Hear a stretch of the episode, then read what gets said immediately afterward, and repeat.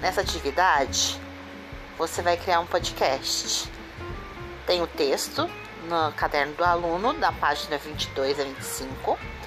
Você vai assistir aos vídeos sugeridos.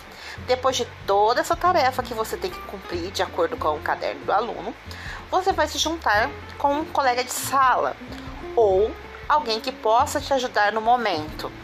Vai criar o seu podcast, vai usar a sua imaginação, o seu protagonismo.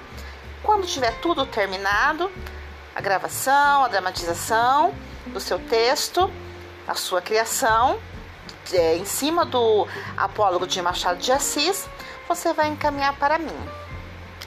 Tudo bem?